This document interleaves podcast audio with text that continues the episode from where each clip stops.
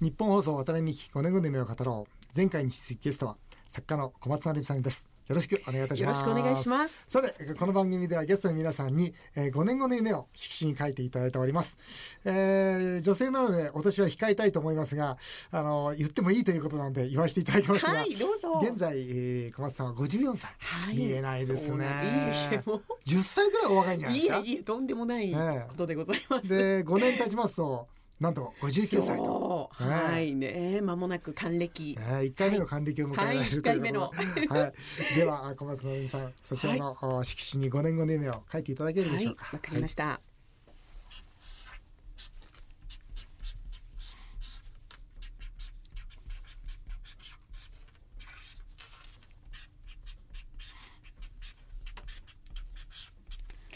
具体的に書いてみました。はい小松成美さん5年後でね書き上げていただきました。たくさんのゲスト来てるんですよここ。はい。こんなにきっちりと、はい、ストーリーを持って書かれた人は初めてかもしれない。それでは5年後でね、はい、ご自身で発表していただいてるでしょうか。はい、えー、2020年東京オリンピック後のニューヒーロー。若きアスリートたちを取材し一冊の本にしたいです。おどうそどういう思いですか？はい、はい、あの今ですね、はい、あの東京オリンピックに向けてあの本当にジュニアの世代あ頑張って、えー、出場を目指しまた、ね、はいメダル獲得に向けて日々、トレーニングをしているんですね。はい。はい、で私はまあ本当にあの OL から、うん、あのノンフィクションライター、作家にあの転身をいたしまして、うん、たくさんのアスリートを書いてきました。ね、はい。でアスリートこそまあ現代のヒーロー 人々にあの希望と夢を与える存在であると、はい、まあ本当に日々実感をしているんですね。うんうん、で自分があまあ50代60代そして70代になっても、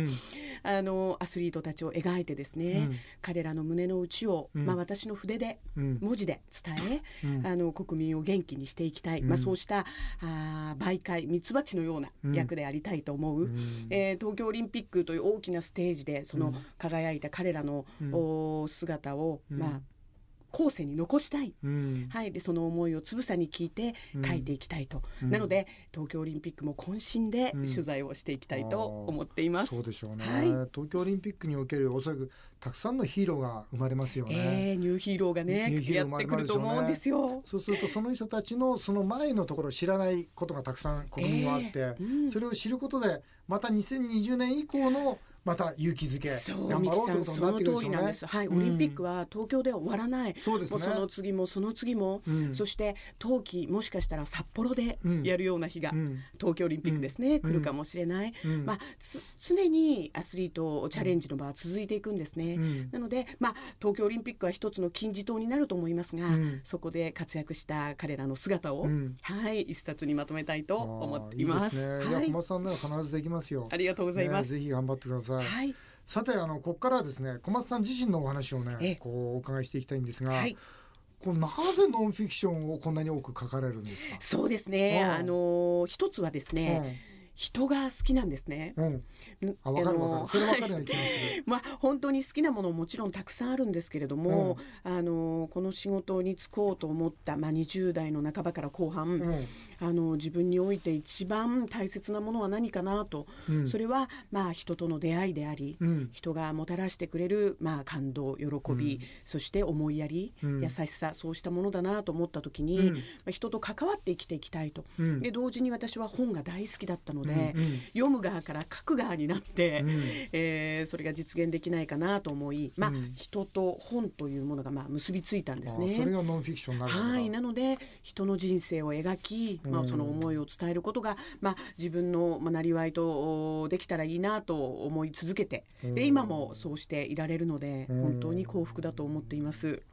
その横浜の出身のというところからお聞きしたいんですけどね、はい、横浜の保土ヶ谷そうなんです。それでまあその大学には確か行かなかったんです、ね、そうなんです。あのなんで行かなかったんですか？まあ、日大の付属なので、はい、日大にまああの行くことになったんですけれども、ねうん、まああの一番行きたかった学部に落ちてしまいまして、一番行きたかった学部はどこだそれは芸術学部だったんですけど、芸術、はい、有名だもんね。はい。でそれに落ちてしまいまして、うん、あの他のところには行けることになったんですけれど、うん、あの突然ですね。えー、当時憧れていた石岡英子さんというですね、うん、グラフィックデザイナーがいるんですね。うん、でその方がパルコの広告をやっていらっしゃいましてすごく有名なポスターがあったりするんですけど、うん、うわ広告かっこいいなと。思っちゃったアドバタイジングやりたいなと思ったんですね。それで突然ですね、まあもしかしたら両親はまああの入学金とか授業料払い込んでいたかもしれないですけど、うんね、突然辞めてしまいまして、はい。で広告の専門学校に。に行った。はい、で2年間学んで専門学校入った、はい、その広告の仕事を始めた。はい、で2年2年後に卒業して毎日広告社というところに入りまして。はい、バブル前夜。毎晩パーティーがありました。あ、そう。はい。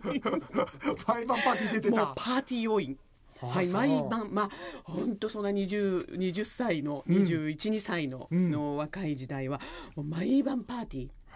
当時はですねだから365日、うん、同じお洋服は着たことがございませんでしたえどこから持ってくるのその洋服毎日買ってました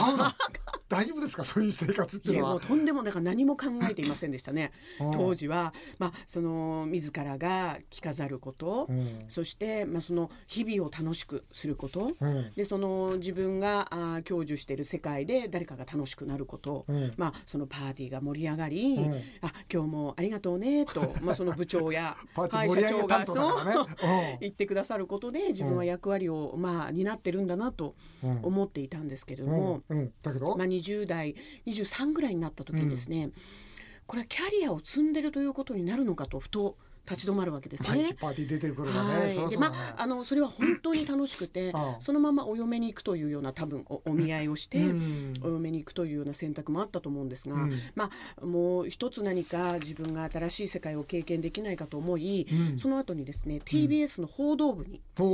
はい契約社員なんですけど入るんですね。でそれはまあ放送局のようなところで、うん、報道のようなところで何か触れられるものがあるかもしれないと、うん、でけれどもまあ契約なので、契約社員なので、事務しかできない、まあその記者とかにはまあもちろん到底なれないんですけれども、当時ですねオスタカが、はい、日航機の墜落、はい、があった直後、だったんですね。うんうん、で、まあ、報道部は本当にその深刻な事故を、うん、若い記者たちカメラマンたちがもう日々あの現場に行って追っかけていたと。でその時にまあまあ、日々起こる、まあ、激動の,、まあそのニュースの中でですね、はあ、人はこんなにも動き、まあ、悲劇や、そうしたものに苛まれながら、けれども毎日を過ごしていくんだとその記者の同世代のですね、もうみんな親友になったんですけれども、その彼らの仕事を見ながら、あ社会とコンタクトをしていくとは、こんなに力強いものなんだと、まあ、感動したんですね。なるほどね。でも自分は事務しかできない、そこで、まあ、さっきのように考えた、自分に何かできることはないかと、本が大好きで、だったらば書く側になれないかとある日思ったことがきっかけでありました。それでいくつでライターにこう転身されたんですか？二十六七ですね。二十六七。はい。最初からうまくいったんですか？いえいえもうとんでもない 本当に。いかないでしょう。今はですね、今今このあのあのですねラ、ライターになりたいと言って出版社を訪ね、そしてまあ小さな小さな機会をいただくんですね。それはあの文藝春秋のナンバーという雑誌で、そこで小さなコラムを執筆する機会を編集長にいただきましてで 書くんですけれども何と書いても OK が出ない。でも当時の担当編集者にもう原稿破られちゃう、こんなつまらない原稿にタイトルつけられませんと言われちゃうんですね、でも何度書いてもまあ OK が出ないんですけれども、まあ、その時にでも決して諦めることがなかったんですね。なんでですか？これはやりたいことだと、うん、自分がやりたいことだ、はい、これはその世の中が求めてること、うん、誰かが誰かが誰かがその瞬間喜ぶこと、うん、そうではなく、自分自身が初めて、うん自分自身でやりたいと思ったことなんだと思えたので、どんなに苦しくても,、もう泣きながら原稿を書いたんですけれども、ある日、そうですね半年ぐらい経ったある日に、うん、なんかちょっと今日の原稿面白いなと言われた。言われたんですね。半年後。で1年たち、まあ、2年後ぐらいに編集長から「駒さんはもうこれから長いものを書いていきなさいと」作家になるために階段を上っていきなさいと言っていただきそこから、まあ、本を書けるような作家になりたいと、まあ、自分自身でも思うようになったんですけれども、はい、でもあの時にですね、えー、あの半年ぐらい泣きながらえー、編集者からも毎日こんなつまらない原稿と言われているあの時期があると知っていたら今、うん、怖くてできなかったです。そうでしょうね。はい、知らないっていうことの、あの、まあ、そのジャンプの、まあ、勇気には、今自分ではちょっとだけ褒めたいなと思っております。まあね、本当にこの番組夢をかけてる人みんな、はい、聞いてくれてるわけですが、うん、その方々に本当に今の話なんか聞かせたいですね。はい、もうなんか今で 今でこそですね、うん、本当に作家と呼んでいただき、うん、まあ今もうもうすぐ四十冊ぐらいの本をあもうそんななはいなったんですけれども、なるんですけれども、あの始めなければ絶対果実は手に入らないですよね。そうですね。自らがねあの分け入って果実を欲しいと思わなければ手に入れられないということを、まあ本当あのミキさんの本も何度も読みました。ありがとうございます。これでも壁があったらやっぱりその壁を乗り越えなければ向こうはないんだもんね。えー、そうですね諦めた時終わるしね。終わるんですね。そうなんです。ね、励ます自分に対する言葉はあんた好きで始めたんでしょってことは、それしかなかった大きいですね。はい。で、それからですね、うん、本当に物欲がなくなってしまいまして、あの20代でそのパーティーの パーティー三昧の娘がパーティー三昧のそれでお部屋にあった3000万円分のお洋服を捨てました。もう嫌いと。10年間。はい、年収全部つぎ込んでいた、はい、洋服が。すべて捨てた。すべて捨てましたね。で今は財産は本当に人との出会い、うん、人の言葉ですよね。そのキラキラした表情と、その思い。でそれを届けられるということがもう自分にとっての希望なので、まあ、だから本当にこんな人生って転じるんですね。何度も。このね小松さんのねこの、はい、まあちょっと就職ジャーナルのちょっとインタビュー、はいうん、読んであれ？と思ったんですが人生の転機となったのは野茂さんの取材。はいそうなんです。その2年後、はい、はい、ナンバーで小さなコラムを、はい、あの与えられた、まあ、2年ぐらい経った時に編集長が、はい、もうあなたは長いものを書きなさいと、うん、長いものを時、うん、人物を、はい、人物を書きなさいと言ってくれた時に、うんうん、野茂英雄さんの取材に行きなさいといきなり取材の機会をいただいたんですね。で当時は、まあ、近鉄のピッチャーエースピッチャーもう三振あの山を築くヒーローだった野茂さんはインタビュー嫌いで、もう業界でも有名でした。一言も喋らない。そんな感じだもん、ね、もう一言も喋らない。だけにね。